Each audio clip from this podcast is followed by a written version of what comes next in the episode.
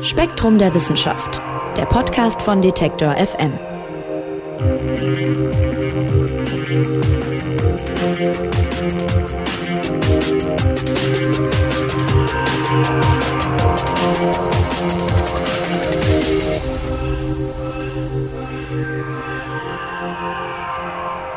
Hallo und herzlich willkommen zu einer neuen Ausgabe des Spektrum Podcasts von Spektrum der Wissenschaft und Detektor FM.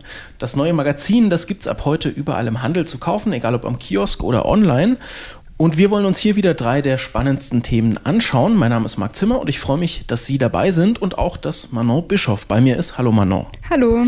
Die Manon hat nämlich das Titelthema der neuen Spektrum betreut und da geht es um Quantengravitation. Unsere Vorstellung vom Universum, die ist geprägt von zwei Theorien die ungefähr gleichzeitig entstanden sind, vor gut 100 Jahren nämlich. Das ist einmal die Quantenphysik und einmal die allgemeine Relativitätstheorie.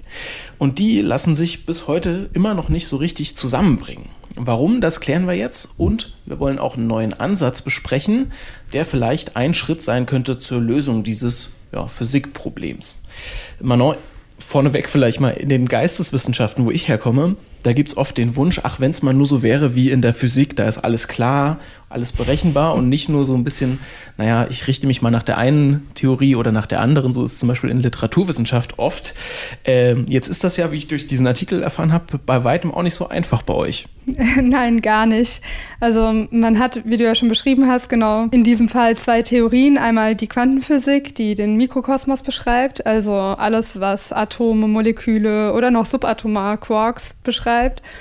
Und auf der anderen Seite hat man die allgemeine Relativitätstheorie, die sowas wie unser Universum, Großobjekte, wo überall, wo die Schwerkraft einfach dominiert, ähm, beschreibt. Also es sind beide Theorien sind ziemlich unintuitiv, würde ich sagen, haben die Leute sehr überrascht, als sie rauskamen, weil in der Quantenphysik hat man so Dinge wie Überlagerungen, also dass zum Beispiel ein Teilchen an zwei Orten gleichzeitig sein kann oder man hat sowas. Das ist äh, gelinde gesagt unintuitiv, ja. Sehr unintuitiv, ja. Und äh, oder sowas wie ein Welle-Teilchen-Dualismus, also dass man ein Elektron sich mal wie eine Welle, mal wie ein Teilchen verhält. Auf der anderen Seite in der allgemeinen Relativitätstheorie ähm, hat man gelernt, dass die Raumzeit eben nicht einfach statisch ist, sondern gekrümmt und sich verändern kann. Also beides Dinge, die man wahrscheinlich vorher nicht für möglich gehalten hat. Hm, jetzt hast du kurz angerissen, was äh, beides ist. Wieso kriegt man die denn nicht zusammen? Ja, also es gibt mehrere Probleme dabei. Gerade diese Überlagerungen machen es unklar, wie ist es, wenn jetzt ein Teilchen an zwei Orten gleichzeitig ist, wie krümmt so ein Teilchen die Raumzeit? Äh, es ist auch nicht ganz klar, in der Quantentheorie taucht alles gequantelt auf, also in kleinen Portionen. Ist dann die Raumzeit, taucht die auch in kleinen Portionen auf? Gibt es dann eine kleine Portion Raum und eine kleine Portion Zeit? Das weiß man nicht. Und wenn man das tatsächlich versucht, mathematisch zu formulieren, stößt man überall auf Unendlichkeiten. Also man hat es einfach, man hat noch keine mathematische Basis, die das richtig hinbekommen hat. Mhm. Ich äh, muss nochmal nachfragen. Also ein Hauptproblem, warum man die allgemeine Relativitätstheorie und die Quantenphysik nicht zusammenkriegt, ist die Schwerkraft, ja? Also die Entweder die Schwerkraft oder die Quantenphysik. Also die passen Je nachdem, nicht zusammen. von welcher Seite man es betrachtet, genau. sozusagen. Aber das ist äh, der Zankapfel. Hm. Und warum möchte man das denn überhaupt? Dass die zusammenpassen? Zum einen ist es unbefriedigend, zwei Theorien zu haben, die nicht vereinbar sind. Man hätte gern sowas wie eine Weltformel, sage ich mal. Andererseits gibt es tatsächlich praktische Probleme, wo man gerne mehr erfahren würde, also zum Beispiel schwarze Löcher oder der Urknall. Bei beiden ist es so, dass in, also im Inneren von schwarzen Löchern eine sehr, sehr, sehr starke Schwerkraft herrscht, aber auf einem sehr, sehr kleinen Raum. Das heißt, da spielen Quanteneffekte auch eine Rolle. Ähm, beim Urknall geht man vom selben aus. Und um das wirklich zu verstehen, bräuchte man eine Theorie, die beides erfasst. Und die hat man eben nicht. Ah, okay, also äh, ich verstehe es richtig.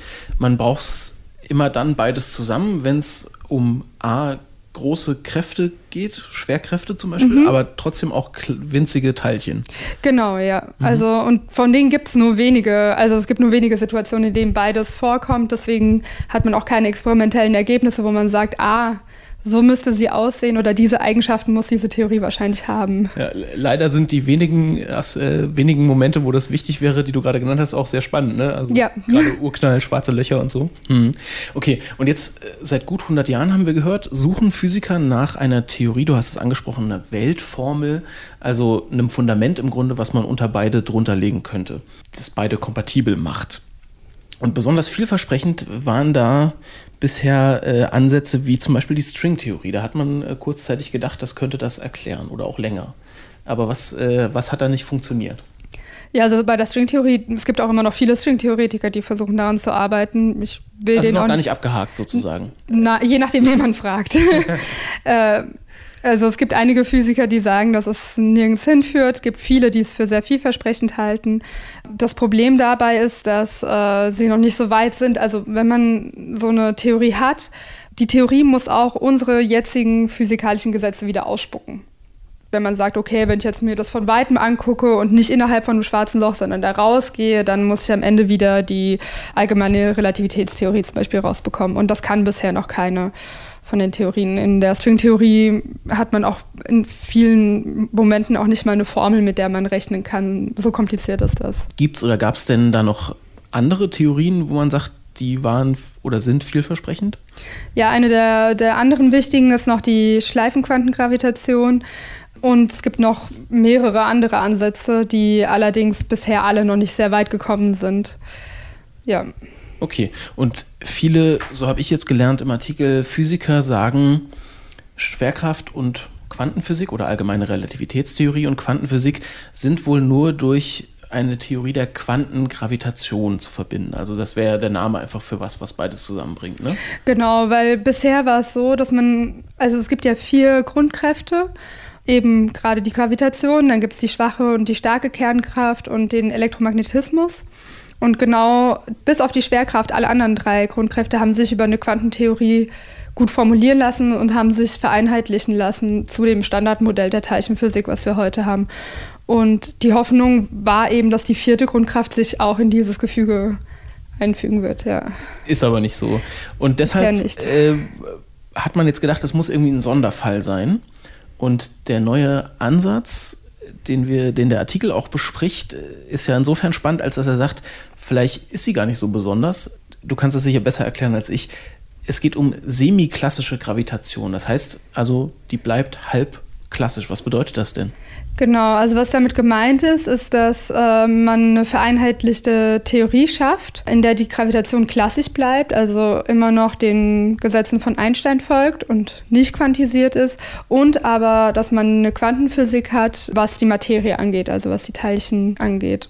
Und das ist ein sehr exotischer Gedanke, sage ich mal, der nicht weit verbreitet ist bisher in der Physik, weil die meisten doch tatsächlich davon ausgehen, dass es eine Quantengravitation geben sollte. Und ähm, es war bisher auch noch überhaupt nicht klar, ob so eine Theorie überhaupt formuliert werden könnte, in der man eine klassische Schwerkraft hat. Und die ersten Ansätze oder zumindest einen ersten Schritt in die Richtung hatte auch Hawking mit anderen äh, Mitarbeitern gemacht, mit Bill Unruh zum Beispiel. Ähm, Stephen Hawking, ja? Stephen Hawking, genau. Hm. Und zwar hat er sich Quantenteilchen angeguckt, die äh, sich in der gekrümmten Raumzeit bewegen. Also die, die Raumzeit ist dann gekrümmt, schon wie bei Einstein, durch Einstein auch beschrieben. Und die Quantenteilchen bahnen sich eben diesen Weg dadurch. Und äh, so konnten, konnte er schwarze Löcher und so, also Randeffekte an schwarzen Löchern schon mal beschreiben. Allerdings in einer semiklassischen Gravitation, also wo beide Ansätze wirklich gleichwertig sind, müssen die Quantenteilchen eben auch die Raumzeit krümmen. Also die andere Richtung muss auch noch betrachtet werden. Und wie das funktionieren soll, wusste man nicht oder weiß man auch immer noch nicht sicher. Mhm, aber inwiefern ist äh, der Autor, wir können ihn auch mal nennen, Antoine Tilour, inwiefern ist er jetzt weiter als Hawking mit seiner semiklassischen Gravitation? Im Prinzip äh, hat er sich überlegt, ähm, wie auch viele andere schon vorher, wie diese Quantenteilchen äh, die Raumzeit krümmen könnten. Und das Problem dabei ist eben, das Problem der Überlagerung als Beispiel, dass wenn ich, wenn ein Teilchen gleichzeitig an zwei Orten ist, krümmt er dann die Raumzeit an beiden Orten oder wie ist das überhaupt? Ab wann ist ein Teilchen real und hat auch wirklich äh, eine, eine Schwerkraft? Und ähm, das zu beschreiben war halt zunächst die, die Schwierigkeit, weil die Gleichungen der Quantenmechanik immer noch der speziellen Relativitätstheorie gehorchen müssen. Also die spezielle Relativitätstheorie ist ja diejenige, die sagt zum Beispiel, dass die Lichtgeschwindigkeit immer konstant ist. Und oft kommt es dann schnell zu Problemen, wenn man da ein bisschen dran rumfuscht, dass auf einmal alles zusammenbricht. Mm, mit diesem Problem der Überlagerung hat auch äh, die berühmte äh, Katze von Schrödinger was zu tun. Schrödingers Katze, was denn? Genau, äh, Schrödinger hat sich damals das Gedankenexperiment ausgedacht, um eben klarzumachen, wie, wie verrückt diese Überlagerungen sind. Und zwar hat er sich überlegt, dass äh, man eine Katze einsperrt in eine Box mit äh, einem ähm, instabilen Kern, der radioaktiv ist und zerfallen kann. Und sobald der Kern zerfällt, dann wird ein Gift freigesetzt, sodass die Katze stirbt. So, nun kann es aber vorkommen, da der Kern ja ein Quantenteilchen ist, dass es in einem überlagerten Zustand ist. Das heißt, er kann aus einer Mischung aus zerfallen und nicht zerfallen sein. Das würde aber bedeuten, dass das Gift freigesetzt ist und nicht freigesetzt ist und die Katze demnach tot und nicht tot. Das ist das, das Paradebeispiel für paradoxe Quantenmechanik. Naja, verstehe. Und ja, wie, wie, lässt sich das irgendwie auflösen? Ich, spontane Lokalisierung, habe ich gelesen, ist äh, ein Stichwort in dem Zusammenhang noch. Generell Überlagerungen wurden bisher immer nur in ähm, mikroskopischen Teilchen festgestellt. Ich glaube, das Größte, was man hinbekommen hat, sind Fullerene, also Moleküle tatsächlich schon, dass die überlagert sind, aber man hat noch nie eine überlagerte Katze beobachtet oder einen überlagerten Menschen. Und ähm, man hat eine Erklärung dafür gesucht, warum Überlagerungen immer nur im Mikrokosmos stattfinden. Und ähm, dafür gibt es mehrere Möglichkeiten, das zu erklären. Und eine Interpretation der Quantenmechanik ist eben diese spontane Lokalisierung, die besagt, dass Teilchen ganz selten ab und zu von einem Blitz getroffen werden. Das ist dann kein richtiger Blitz im Sinne von Licht oder so, sondern in diesem Moment materialisiert sich das Teilchen. Das heißt, wenn es vorher überlagert war, dann entscheidet es sich spontan an einem Punkt für einen Zustand. Und das passiert einfach nur sehr, sehr selten. In makroskopischen Objekten aber, die aus 10 hoch 30 Teilchen meinetwegen bestehen, passiert es dann dementsprechend häufiger und deswegen kann es dort keine Überlagerung geben. Das war eine Art der Erklärung dafür. Und das ist wie eine Uminterpretation der Quantenmechanik, bei der die Gleichungen auch leicht umgeschrieben werden, die aber immer noch kompatibel sind mit den sonstigen Gesetzen, die man kennt. Allerdings hätte das Folgen, die man eventuell auch beobachten könnte. Und das äh, werden künftige Experimente hoffentlich auch zeigen, ob es diese spontane Lokalisierung überhaupt gibt. Mhm. Und also inwiefern hängt das jetzt mit dem semiklassischen Ansatz zusammen? Beim semiklassischen Ansatz hat man eben versucht, also hatte man ja die, dieses Problem, dass man nicht weiß, ab wann oder wie krümmten Quantenteilchen die Raumzeit, was ist die Schwerkraft von einem Quantenteilchen.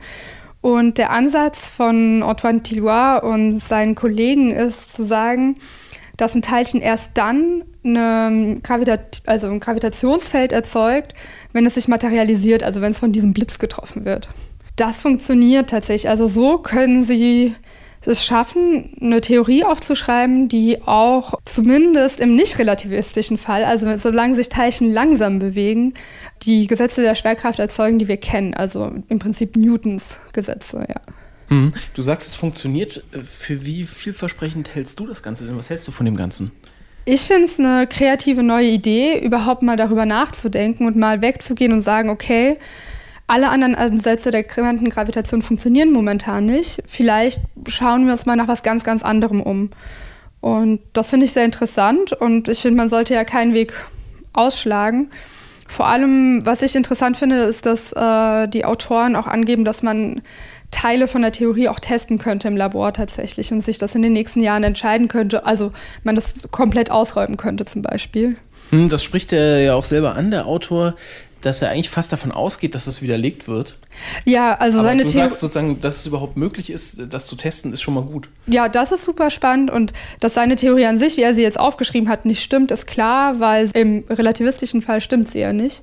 Das hat stimmt. er ja schon mhm. gezeigt. Mhm. Also so, das heißt, es ist klar, dass die so nicht komplett richtig ist, aber ähm, er sagt ja auch, wenn man noch Arbeit reinsteckt und noch ein bisschen, es gibt noch viele Möglichkeiten, die noch zu verändern, die Theorie, könnte man vielleicht auch zum richtigen Ergebnis kommen. Aber er beschreibt es auch selbst als einen interessanten Ansatz, sagt aber nicht, dass es die letzte Wahrheit ist. Zum Abschluss die Frage, denkst du, wir werden das noch erleben, wie Quantenphysik und allgemeine Relativitätstheorie zusammengebracht werden? Oder wirst du vor allem als Physikerin das noch erleben? Ich fände es spannend, aber bisher bin ich nicht so optimistisch. Ja. Naja, hoffen wir das Beste. Also spannendes Feld, spannender Ansatz auch. Ich sage vielen Dank, liebe Manon, fürs Näherbringen der ganzen Thematik der Quantengravitation, das ja das Titelthema der aktuellen Spektrum ist. Besten Dank. Danke. Ja, und wir schauen gleich mal rüber zu unserem Nachbarplaneten, der Venus, und fragen uns, warum ist es dort eigentlich im Vergleich zur Erde so gar nicht lebensfreundlich?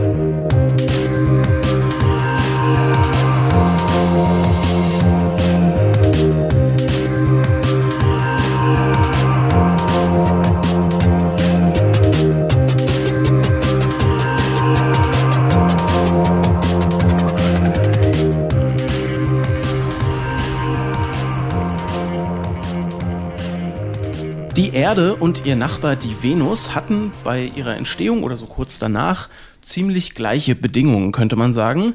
Aber heute ist die Venus, so sagt es ein Artikel in der neuen Spektrum, eine felsige Gluthölle. Und bei uns äh, lässt es sich ja doch noch ganz angenehm leben.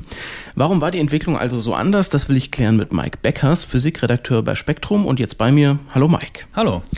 Ja, Mike, der Artikel zur Venus beginnt mit einer politischen Entscheidung. Der ehemalige US-Präsident Ronald Reagan hat nämlich 1982 der Weltraumforschung, wenn man so will, eine Menge Geld gekürzt, den Geldhahn zugedreht. Und das wirkt sich im Grunde bis heute auf den Forschungsstand, den wir über die Venus haben, aus. Inwiefern? Ja, damals gab es große finanzielle Probleme in den USA, wirtschaftliche Probleme und ähm, die Reagan-Administration hat der NASA so ziemlich alles gestrichen, was nicht militärisch wichtig war. Unter anderem eine große Venus-Mission, die geplant war, schon seit den 1970ern.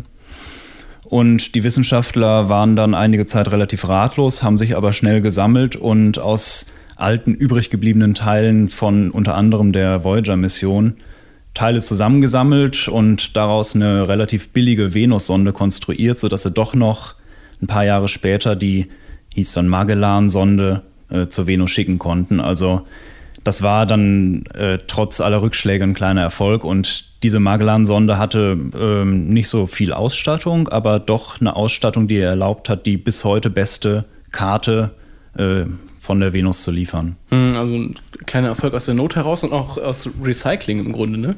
Ja, es war, war sehr praktisch damals.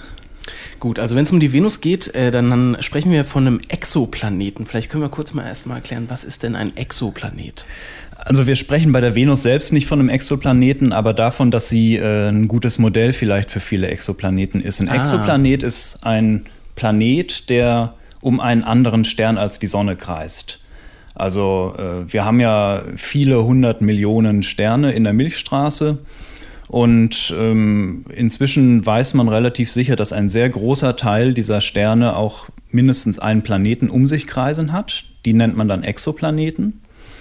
Es gibt inzwischen schon so gut 4000 bekannte Exoplaneten, die tatsächlich ähm, abgebildet oder zumindest äh, in Signalen festgestellt worden sind. Und man vermutet, so Pi mal Daumen, dass knapp ein Fünftel davon äh, erdgroß und in einem Bereich um seinen Stern ist, der äh, flüssiges Wasser auf der Oberfläche ermöglichen könnte. Also wir sprechen schon von einigen hundert Bekannten und vielen Millionen potenziellen Planeten, die irgendwie so groß sind und in einem Bereich um ihren Stern sind wie die Erde und die Venus. Insofern ist die Venus ein ganz guter Planet, um sich mal zu vergegenwärtigen, was mit so einem erdähnlichen Planeten passieren könnte, der weit weg ent, äh, entfernt ist. Um dann Entwicklungen auch abzusehen oder vielleicht sogar vorhersagen zu können, ne? Genau, das ist ja die große Frage. Gibt es noch Leben auf anderen fernen Welten? Und wir haben jetzt nur die Erde als einzelnes Beispiel aus unserem Sonnensystem, aber wir haben nebenan einen Exoplaneten, nämlich die Venus, äh, der, der erdgroß ist oder eben ein Modell für einen Exoplaneten sein könnte, aber eine vollkommen andere Entwicklung genommen hat als die Erde. Hm, die ist sehr anders, darauf wollen wir gleich eingehen. Vielleicht auch noch eine Begriffsklärung vorher. Im Artikel heißt es auch äh, Felsplanet Venus. Bezieht sich das wirklich nur auf die Oberfläche? Ja, also Felsplanet, Gesteinsplanet, erdähnlicher Planet, das sind alles Bezeichnungen für Planeten, die eine, eine felsige, eine Oberfläche aus Gestein haben und nicht wie jetzt beispielsweise Uranus oder Neptun oder Jupiter in unserem Sonnensystem vor allem aus Gas bestehen. Also das sind Planeten, wo dann auch Wasser beispielsweise sich an der Oberfläche sammeln könnte. Okay, also würde jetzt ein Außerirdischer, das Bild fand ich ganz schön im Artikel, von außen aus dem Universum auf die Erde und auf die Venus gucken, dann würden sie ihm erstmal fast gleich erscheinen, so von den Grundvoraussetzungen, die es da mal gab. Und jetzt ist die Venus im Grunde völlig unbewohnbar, nenne ich es mal laienhaft, während die Erde ja seit rund vier Milliarden Jahren ziemlich komplexe Ökosysteme beherbergt. Warum ist das denn jetzt so gekommen? Tja, das ist die große Frage und das ist auch die Frage, die nach wie vor unbeantwortet ist und ähm, mit neuen Missionen hoffentlich, wo wir einer Antwort ein bisschen näher kommen. Ein wichtiger Grund ist, dass die Venus näher an der Sonne ist. Das heißt, da ist es deutlich heißer. Ähm, das hat wahrscheinlich, obwohl die Venus genauso viel Wasser hatte wie die Erde früher ähm, und es sogar früher hatte als die Erde, das hat wahrscheinlich dafür gesorgt, dass das Wasser auf der Venus verdampft ist und Wasser selbst ist ein starkes Treibhausgas. Und das hat für so einen, das nennt man einen galoppierenden Treibhauseffekt gesorgt. Also das Wasser in der Atmosphäre hat die Atmosphäre immer weiter aufgeheizt, bis dann irgendwann alle Ozeane verdampft waren. Und das hat wahrscheinlich dafür gesorgt, dass die Venus relativ bald, also so vor, sagen wir mal, spätestens eine Milliarde Jahre, unbewohnbar wurde. Verstehe. Das heißt, ähm, der Treibhauseffekt ist im Grunde vergleichbar mit den Anfängen, die wir hier erleben, oder ist, würde das zu weit gehen? Also es ist eine andere Art Treibhauseffekt. Wir haben hier auf der Erde einen äh, mit CO2 vor allem gesteuert. Auf der Venus war es äh, vor allem das Wasser, was für diesen Effekt gesorgt hat. Aber natürlich fragen sich die Wissenschaftler, wie sieht die ferne Zukunft der Erde aus? Jetzt nicht in den nächsten 1000 oder 10.000 Jahren, aber die Sonne wird immer heißer. Und die sogenannte habitable Zone um die Sonne, also das ist der Bereich, in dem flüssiges Wasser auf der Oberfläche eines Planeten existieren kann, diese Zone dehnt sich immer weiter nach außen aus. Früher lag die Venus drin, jetzt liegt sie draußen. Heute liegt die Erde drin und in, sagen wir mal, 100, 200 Millionen Jahren liegt die Erde vielleicht auch draußen. Und dann könnte es tatsächlich sein, dass das Leben auf der Erde ein ähnliches Schicksal erleidet wie potenzielles Leben, was es früher auf der Venus gab, nämlich dass die Ozeane verdampfen und sich die Erde dann zu so einem Planeten entwickelt, wie die Venus heute ist. Also ein Blick auf die Venus ist vielleicht auch ein Blick auf die Zukunft der Erde. Hm, du hast diese habitable Zone angesprochen. Ähm, das ist ein Begriff sozusagen, um äh, die Entfernung zur Sonne, hast du gesagt, äh, anzugeben. Jetzt hat die Venus sozusagen ihre eigene Zone schon bekommen, die Venuszone nämlich. Heißt es im Artikel auch. Also wo ist nochmal genau der Unterschied? Das eine ist einfach zu nah an der Sonne? Genau, also die Venus war bis vor ähm, einigen Milliarden Jahren, spätestens 100 Millionen Jahren, äh, auch in der habilitablen Zone, also dem Bereich, wo flüssiges Wasser auf ihr existieren konnte. Aber durch diesen galoppierenden Treibhauseffekt hat die Venus äh, inzwischen ein Klima, was völlig lebensfeindlich ist und liegt jetzt auch in einem Bereich um die Sonne, wo es einfach auch zu heiß wäre für Wasser heute. Also die Venus hat jetzt quasi ihre eigene kleine Zone zwischen habitabler Zone und äh, völlig lebensfeindlicher Zone, wie sie beispielsweise bei Merkur ist, wo es viel zu heiß ist. Also es ist irgendwie so ein, so ein sehr ungemütlicher Randbereich. Ja, nimm uns doch vielleicht mal kurz mit in diesen ähm, ungemütlichen Randbereich, wie du sagst. Wie ist es denn auf der Venus? Also über was für Temperaturen sprechen wir da? Was für Luftdruck? Also die Venus äh, hat einen vollkommen unvorstellbar hohen Druck auf der Oberfläche von 90 bar. Das ist 90 mal so viel, wie wir hier auf der Erde haben. Es entspricht etwa einer Tiefe von, von einem Kilometer unterm Ozean. Ähm, und das hat man lange Zeit auch gar nicht für möglich gehalten, bis russische Landesonden das dann auch tatsächlich gemessen haben. Äh, die Temperaturen auf der Venus sind deutlich über 400 Grad Celsius. Also äh, völlig lebensfeindlich. Mhm. Diesen russischen Sonden, die du äh, ansprichst, denen ist es auch nicht besonders gut bekommen, dass sie dahin geflogen sind, ne? Nein, also es, äh, die Venus war tatsächlich der allererste Planet im Sonnensystem, auf den ein äh, Raumfahrzeug geschickt wurde. Also noch vor Mars oder anderen Planeten hat man die Venus anvisiert. Das waren die Russen damals. Äh, die ersten paar Missionen sind nicht so gut gelaufen, aber dann relativ bald äh, hat die Sowjetunion es geschafft, Sonden auf die Venus zu schicken, die auch tatsächlich gelandet sind, also in die Atmosphäre fallen gelassen wurden und dann unten ein bisschen überdauert haben. Aber bei diesen extremen Drücken waren das immer nur Minuten. Also ich glaube, der Rekord liegt bei anderthalb Stunden. Und dann ist das einfach weggeschmolzen alles. Mhm, wegen der Hitze. Und es war auch so eine Art äh, Wettlauf im Kalten Krieg darum, wer so das Weltall sowieso war ja, ich sag mal, ein Zankapfel, aber ähm, die Erforschung der Planeten auch, ja? Hast du mir erzählt im Vorgespräch. Absolut. Das war ein Prestigeprojekt sowohl für die USA als auch für die Sowjetunion und ähm, nach dem Sputnik-Schock wollte die USA natürlich auch ein bisschen äh, Claim in, im Weltraum abstecken, aber die Missionen, die die Amerikaner zu der Venus geschickt haben, waren nicht so erfolgreich wie die russischen und die Russen haben es äh, tatsächlich geschafft, mehrere Landesonden runterzuschicken und äh, haben die Venus sehr erfolgreich erforscht, während sich die Amerikaner dann mehr und mehr Richtung Mars orientiert haben, wo die Russen nicht so großen Erfolg hatten. Hm, also so eine Aufteilung dann da schon. Äh, inzwischen gibt es mehr Möglichkeiten und neue Ansätze, wie man die Venus, obwohl es da so feindlich ist, auch für Sonden ähm, erforschen kann. Unter anderem gab es eine europäische Raumsonde von 2006 bis 2014, war die im Einsatz. Äh, Venus Express hieß die. Und da heißt es im Artikel, nachdem die da war, mussten die Lehrbücher teilweise umgeschrieben werden. Wo, wieso denn zum Beispiel? Ja, bei der Venus Express war es ein bisschen so wie bei der Magellan-Sonde. Man wollte eine günstige Sonde basteln und hat dann die erfolgreiche Mars Express genommen und die für die Venus umgebastelt. Also Solarpaneele ein bisschen kleiner und ansonsten die gleichen Teile dahin geschickt. Und ähm, an Bord waren unter anderem Instrumente, um Infrarotstrahlung äh, von der Venus aufzunehmen, die Atmosphäre zu untersuchen. Und da haben die Wissenschaftler festgestellt, dass es an der Oberfläche der Venus einige Hotspots gab, also heiße Stellen, wenige hundert Kilometer groß, die relativ eindeutig auf Vulkanausbrüche zurückgeführt werden können. Ähm, es gab auch geologisch relativ junge Lavaströme, die mit der Sonde festgestellt werden konnten. Also man hat bis dahin gedacht, auf der Venus passiert geologisch nichts mehr. Die hat eine feste, umfassende Kruste und da passiert eigentlich nichts. Und mit der Venus Express wurde klar, da ist noch Vulkanismus, da passiert Geologie und die Venus ist tatsächlich noch ein sehr aktiver Planet. Und das ja, äh, Lehrbücher von vor 2005 bis 2010, bevor diese Fakten bekannt waren, sagen noch, auf der Venus gibt es keinen Vulkanismus, aber das hat sich jetzt geändert. Mhm. Und Vulkanismus hängt zumindest für meine Verständnisse auch irgendwie mit Plattentektonik zusammen, die es ja auf der Erde gibt. Da wird gesagt, das fängt auf der Venus möglicherweise gerade erst an mit der Plattentektonik. Äh, und die soll Voraussetzung für Leben sein. Warum denn? Also die Plattentektonik heißt ja, dass sich auf der Oberfläche des Planeten einzelne separate Platten übereinander schieben, auseinanderreißen, zusammendriften, Gebirge auffalten, also dass ganz viele spannende Dinge an der Oberfläche passieren.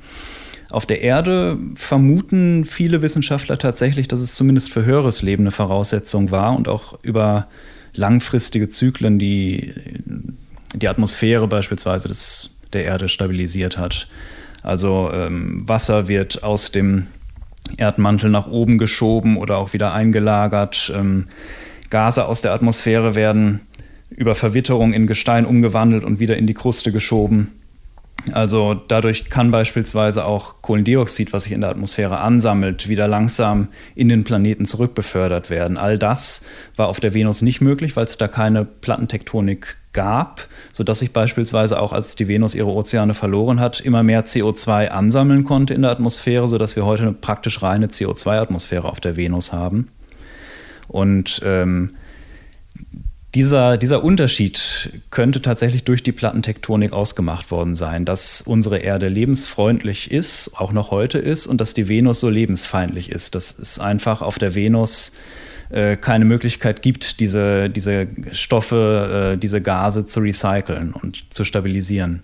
Mhm. Es ist also sehr spannend, sich das anzuschauen, um Prozesse auf der Erde vielleicht auch zu verstehen und auf anderen äh, Planeten in, in unserer Galaxie oder auch in anderen. Entsprechend gibt es jetzt auch wieder so ein bisschen mehr Tendenz hin zu Forschung zur Venus. Wir haben diese europäische Sonde angesprochen und dann ist äh, auch aus Japan da noch eine gelandet, aber ein paar Jahre zu spät. Ja, genau. Das war die äh, Akatsuki-Mission. Äh, die ist 2010 äh, gestartet oder sollte da an der Venus ankommen, aber da hat leider das Manöver nicht ganz geklappt, äh, um die Venus, äh, um in den Orbit der Venus einzuschwenken. Und die Sonde ist quasi dran vorbeigeschossen auf einen eigenen Orbit um die Sonne gelaufen und dann mussten die Wissenschaftler die in einen Tiefschlaf versetzen und warten, bis die fünf Jahre später dann wieder an der gleichen Position wie, wie die Venus im Sonnensystem angekommen war. Und dann konnten sie es nochmal probieren, mussten ein bisschen äh, MacGyver-artig mit anderen Antrieben arbeiten, weil der Hauptantrieb, glaube ich, ausgefallen war.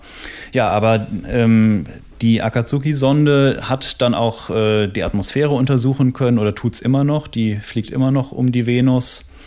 Und äh, ja, jetzt sind die Europäer und die Japaner im Moment die Nationen, die die besten und aktuellsten Daten von der Venus haben. Mhm, also das Rennen um die Venus äh, begann mal zwischen den USA und der Sowjetunion und jetzt ist es sozusagen bei Europa und Japan angelangt. Genau, wobei die Autorin und der Autor unseres Artikels natürlich hoffen, die sind alle aus den USA, dass bald auch mal wieder die NASA loslegt. Mhm.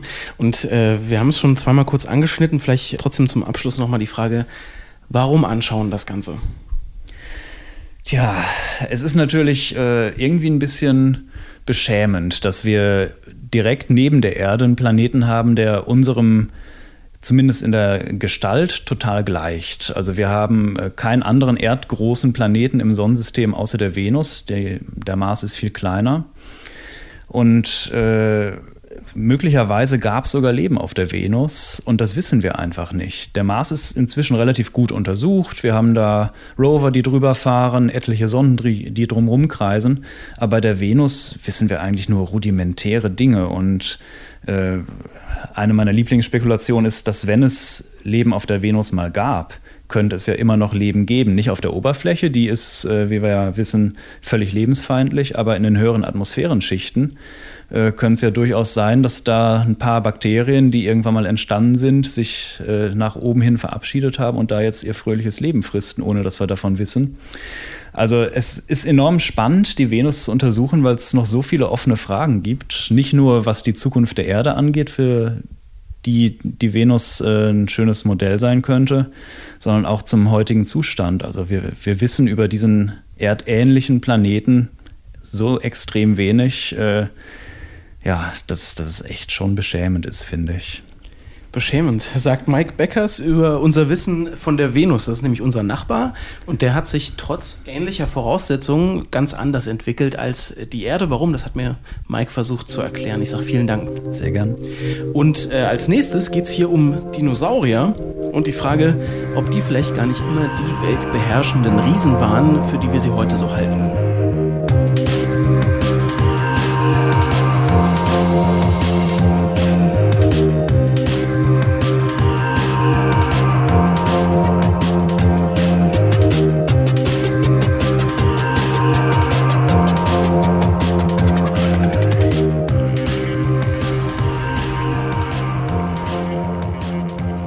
Also es geht um Dinosaurier jetzt, wie schon angekündigt. Und äh, der Artikel von US-Paläontologe Stephen Brusatti, der beschreibt erstmal, oder beschreibt der Autor erstmal, wie er dazu gekommen ist, Saurier überhaupt zu erforschen oder faszinierend zu finden. Nämlich als Kind fand er die Skelette im Museum so beeindruckend mit den langen Zähnen, den meterhohen Beinen und so weiter, den langen Hälsen.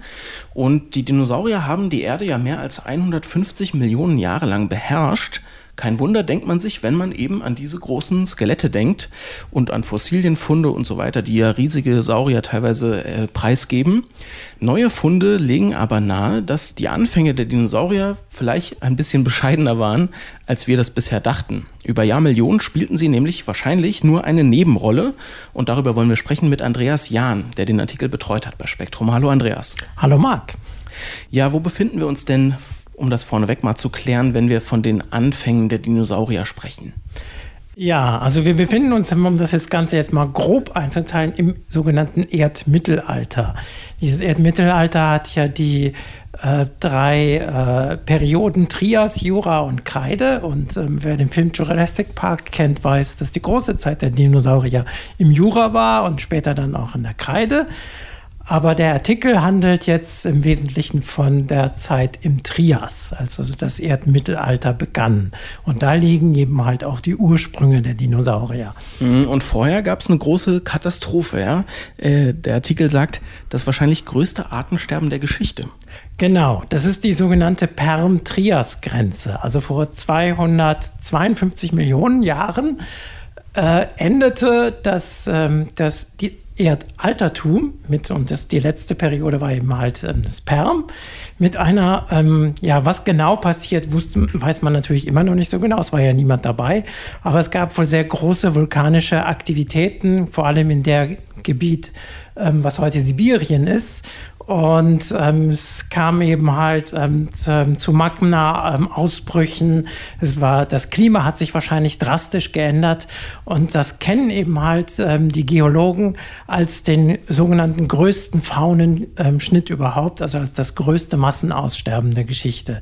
Diese Faunenschnitte, da gibt es mehrere von. Und deswegen gibt es ja überhaupt erst diese Einteilung in diese diese Epochen, weil eben halt dann die Geologen und Paläontologen gesehen haben, ah ja, jetzt kommen plötzlich ganz andere Arten und dann da muss dann irgendwas passiert sein.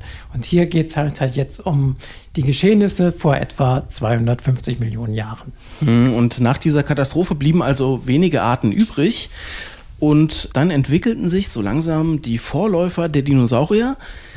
Die waren aber jetzt lange Zeit nicht tonangebend.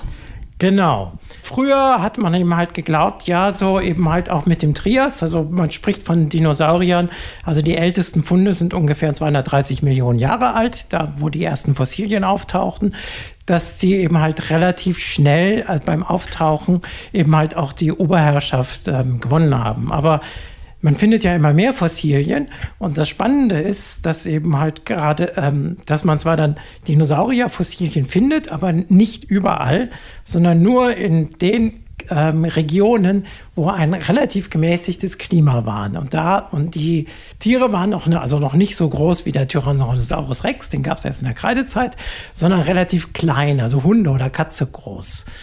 Und sie standen halt im Schatten ihrer nächsten Verwandten, aus denen später dann die Krokodile entstanden. Hm, das ist auch was, was ich jetzt erst durch den Artikel tatsächlich gelernt habe, dass Krokodile eigentlich aus der, dem Nachbarfamilienzweig stammen, der Dinosaurier. Ja? Vielleicht gehen wir darauf mal kurz ein. Also diese Vorläufer, die nennt man übergreifend Archosaurier. Und dann gibt es nochmal Unterteilungen. vielleicht kannst du uns die mal kurz näher bringen. Also gut, das sind ja alles Reptilien. Und insofern ähm, ist das jetzt nicht so überraschend, dass die natürlich miteinander verwandt sind. Sie gehören also alle zu der großen Wirbeltierklasse der Reptilien. Und ähm, aus diesen Archosauriern sind eben halt zwei Linien entstanden. Einerseits waren das die sogenannten Pseudosuchia, aus denen halt dann später die Krokodile entstanden. Und auf der anderen Seite, die nennt man die Ave-Metatarsalia da steckt schon in dem, wer ein bisschen Latein kann, Avus ist der Vogel, da steckt eben halt schon der Vogel drin. Das heißt also, Dinosaurier leben immer noch unter uns, das sind nämlich die Vögel. Und diese Ave Metatarsalia, genau, die kann man dann noch weiter eben halt unterteilen. Und aus denen sind eben halt die Dinosaurier und die Vögel entstanden. Hm, und daran sieht man ja jetzt schon im Grunde äh, aus dem, was daraus entstanden ist, dass sich die Dinosaurier irgendwann durchgesetzt haben, weil wir haben sehr viele Vogelarten, aber sehr wenig Krokodilarten noch. Genau. So. Äh, und wie ist das denn nun gekommen, dass sich die Dinosaurier da anfangs nicht durchgesetzt haben? Gut, ähm, genau weiß man es natürlich nicht. Man kennt es eben halt nur aus den Funden. Also das ähm, beschreibt unser Autor Brusati ja auch, dass sie sich eben halt ähm, gezielt an Ecken haben sie nach Dinosaurier gesucht. Also sie wussten genau, hier sind Fossilien aus der interessanten Zeit. Aber sie fanden eben keine Dinosaurier, sondern sie fanden eben halt Amphibien oder eben halt diese Krokodilvorfahren, aber keine Dinosaurier. Und diese Gegenden, wo sie gesucht haben, waren vor allem die Wüstengegenden. Das heißt, offensichtlich konnten diese frühen Dinosaurier bzw. deren Vorfahren kamen mit der Hitze nicht zurecht. Und waren entsprechend dann auch in wenigen Erdteilen nur zu finden. Also nicht weltbeherrschend, wie wir uns das vielleicht vorgestellt haben. Ja, wobei man jetzt hier nur von einem Erdteil spricht, das kommt also noch hinzu. Es gab also damals einen Riesenkontinent, den man Pangea nennt. Da muss man sich ja natürlich auch vorstellen, wenn, wenn wir so eine riesige Landmasse haben, drumherum ein Ozean, sind natürlich die Windverhältnisse auch ganz anders. Also zum Beispiel eben halt der Monsun, das weiß man ja, entsteht eben halt durch, das, ähm, durch den Klimaunterschied zwischen Festland und Ozean. Wenn es aber ein Riesenkontinent sind, sind die Unterschiede dann natürlich noch viel krasser. Das heißt also, das ähm, Leben in Pangea muss nicht gerade ein Zuckerschlecken gewesen sein. Nicht gerade angenehm. Ja. Mhm. So, vielleicht kommen wir nochmal darauf, wie der Autor das überhaupt rausgefunden hat, ja, dass sich, wenn man es scharf formuliert, Dino-Forscher eigentlich jahrelang geirrt haben. Ähm, ja, also einerseits, also wie man das natürlich immer rausfindet, durch fossile Finden. Was sie eben halt zum Beispiel gefunden haben, also das hat er ja auch mit einem polnischen Kollegen zusammen gemacht, dass er im Heiligkreuzgebirge im heutigen Polen haben sie Spuren gefunden, ähm, Fußabdrücke und es stellte sich dann halt heraus, dass dieser Fußabdruck von eigentlich von der spannenden Zeit ist, nämlich kurz nach dieser Perm-Trias-Grenze entstanden sind und diese Fußabdrücke waren wohl erste Vorläufer von Dinosauriern, also noch keine richtigen, deswegen spricht man von Dinosauromorpha, aber ähm, sie waren schon mal die ersten Vorläufer aber eben halt Amphibien und ähm, diese Reptilien, aus denen die ähm, Krokodilen entstanden sind, die hatten, die findet man eben halt aus diesen Frühzeiten und vor allem auch in diesen trockenen Regionen viel mehr. Und daran sieht man eben halt, ah, es war wohl doch anders. Das heißt, sie standen tatsächlich unter der Fuchtel ihrer Verwandten. Mhm, und dabei spielt bei, der, ähm, bei dem, was der Autor herausgefunden hat, spielt auch der Begriff morphologische Disparität eine große Rolle. Das ist eine Methode, die lange Zeit nicht genutzt wurde im Dinosaurierforschungsfeld. Genau, Paläontologen, die sich halt mit wirbellosen Tieren, also mit irgendwelchen Schnecken und Muscheln und sowas, machen das schon lange. Das heißt, sie gucken sich eben halt an, wie unterscheidet sich die Anatomie zwischen den einzelnen Arten. Sie gucken sich also die anatomische Vielfalt an und das im, im Laufe der Evolution. Das heißt also, da spielt der Zeitfaktor eine Rolle. Man kann also daran sehen, wie schnell haben sich diese verschiedenen Arten auseinanderentwickelt. Und dieses Verfahren hat ähm, Stephen Brusati auch auf die Dinosaurier angewandt. Und da kam eben halt heraus, ja, die haben sich natürlich auch auseinanderentwickelt, aber nicht so rasch wie halt die Krokodilvorfahren. Also auch da sieht man, dass während des ganzen ähm, Trias, während der ganzen Trias, hatten da die Krokodilvorfahren die Nase vorn. Und das hat sich erst im nächsten Abschnitt in der Jurazeit geändert. Hm, und wie kam es denn zu dieser Änderung? Wenn man auf das ähm, Bild guckt, was es zu dem Artikel gibt, dann ist da ja, ich würde sagen, ein winziger, fast schon verschüchternd dreinblickender kleiner Dinosauriervorläufer und so ein riesiges äh, Krokodil äh, im Wasser, was so aussieht, als würde es den gleich fressen. Und das hat sich ja dann irgendwann umgekehrt. Wie ist es denn dazu dann gekommen? Ja, auch hier gab es wieder mal eine Katastrophe. Und zwar ähm, dieser Superkontinent Pangea ähm, brach nach und nach auseinander. Da ist, entstand also unser heutiger Atlantischer Ozean und ähm, diese Bewegung, das ist ja die Bewegung der Erdteile, die ist noch nicht abgeschlossen. Das passiert also weiterhin. Also Amerika und Afrika und Asien laufen weiter auseinander. Und damals entstand eben halt dieser riesige Grabenbruch, was, wo dann später eben halt das Meerwasser eindrang. Und das hatte natürlich auch wieder Vulkanismus, Klimaveränderungen und so weiter ausgelöst. Und offensichtlich haben das dann die Krokodilvorfahren nicht so gut vertragen, während die Dinosaurier da gut davongekommen sind. Kann man sich erklären, wieso? Ja, das möchte der Autor auch gerne wissen. Man weiß es nicht. Man weiß es nicht, warum sie sozusagen auf diese ja. weltbewegende, wirklich in erdbewegende äh, Veränderung im wahrsten Sinne des Wortes, warum sie darauf besser reagieren konnten, weiß also, man nicht. Man weiß es nicht. Man kann also bisher schlicht sagen, sie haben Glück gehabt und haben es aus irgendwelchen Gründen überlebt. Und ähm, genau, ich meine, da können auch nur neue Fossilien vielleicht neue Erkenntnisse bringen. Und nach dieser Katastrophe, nach der zweiten Katastrophe, die wir jetzt schon angesprochen haben, begann sozusagen auch erst die Blütezeit der Dinosaurier, wie wir sie jetzt kennen und wie du am Anfang angesprochen hm. hast, sie aus, keine Ahnung, Jurassic Park oder ja. was auch immer kennen. Also dann ging es erst richtig los, dass sie auch, ich sag mal, größer wurden, ist es auch so, dass erst dann die Vertreter kamen, die man jetzt überall so ja. kennt, also sagen wir Tyrannosaurus und genau. so weiter? Also der Tyrannosaurus kommt erst in der Kreidezeit, der kam also noch später, ah. aber in der, in der Jurazeit das ist eigentlich so die große ähm, Dinosaurierzeit. Und sie haben sich dann halt immer weiterentwickelt. Das, das ist das, was in der Biologie adaptive Radiation genannt wird. Das heißt, wenn eine Organismengruppe eine ökologische Nische entdeckt hat, entstehen halt immer mehr Arten und ähm, breiten sich halt immer weiter aus. Und das war eben halt die große Zeit der Dinosaurier, so wie wir sie kennen. Ne? Sagt Spektrum-Redakteur Andreas Jahn. Er hat den Artikel über Dinosaurier und ihre Entwicklung in der ja, Nahrungskette, wenn man so will, der Welt betreut. Fazit, die Dinosaurier haben viel länger gebraucht, als man bisher dachte, um die Welt zu beherrschen. Und ich sage vielen Dank, Andreas, erstmal fürs Näherbringen. Kein Problem. Und ich sage auch vielen Dank an Sie, liebe Hörerinnen und Hörer. Das war nämlich die August-Ausgabe des Spektrum-Podcasts von Detektor FM. Das Heft gibt es mit Erscheinen dieses Podcasts auch im Handel und online auf spektrum.de zu kaufen. Schauen Sie mal rein, da sind zu allen Themen, die wir hier behandelt haben, noch weitere Infos und zum Beispiel hier zum Dinosaurier-Artikel auch einige Bilder zu sehen, um sich das Ganze noch ein bisschen besser vorzustellen. Und dann natürlich noch Dutzende weitere Themen aus der Welt der Wissenschaft, so wie in jedem Spektrum-Heft. Wir hören uns dann Ende August wieder mit der neuen Ausgabe. Mein Name ist Marc Zimmer und ich sage nochmals Danke, Tschüss und machen Sie es gut. Spektrum der Wissenschaft, der Podcast von Detektor FM.